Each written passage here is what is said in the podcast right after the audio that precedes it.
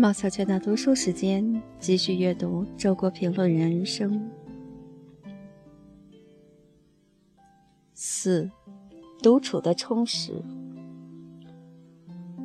怎么判断一个人究竟有没有他的自我呢？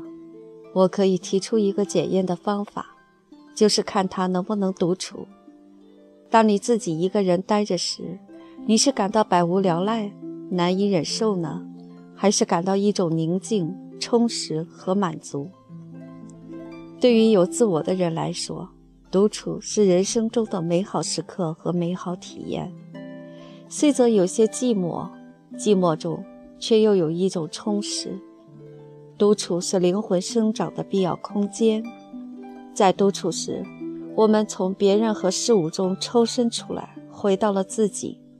这时候，我们独自面对自己和上帝，开始了与自己的心灵以及与宇宙中的神秘力量的对话。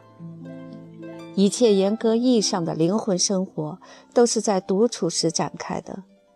和别人一起谈古说今，引经据典，那是闲聊和讨论；唯有自己沉浸于古往今来大师们的杰作之时，才会有真正的心灵感悟。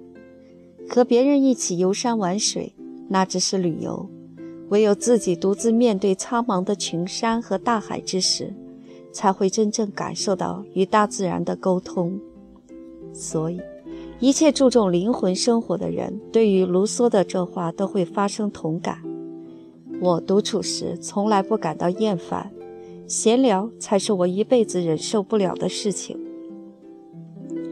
这种对于独处的爱好与一个人的性格完全无关。爱好独处的人，同样可能是一个性格活泼、喜欢朋友的人，只是无论他怎么乐于与别人交往。独处始终是他生活中的必须。在他看来，一种缺乏交往的生活当然是一种缺陷；一种缺乏独处的生活，则简直是一种灾难了。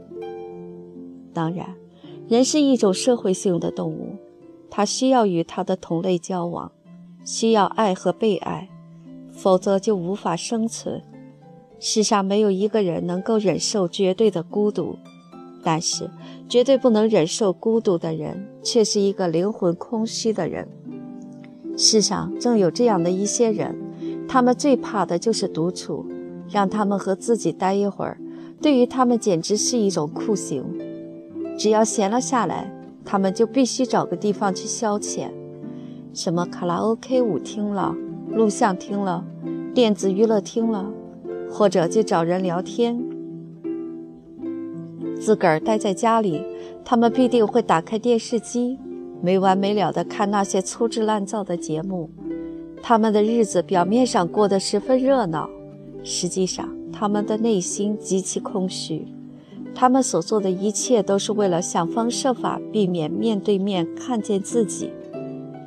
对此，我只能有一个解释，就是连他们自己也感觉到了自己的贫乏。和这样贫乏的自己待在一起是顶没有意思的，再无聊的消遣也比这有趣的多。这样做的结果是他们变得越来越贫乏，越来越没有了自己，形成了一个恶性循环。独处的确是一个检验，用它可以测出一个人的灵魂的深度，测出一个人对自己的真正感觉，他是否厌烦自己。对于每一个人来说，不厌烦自己是一个起码要求。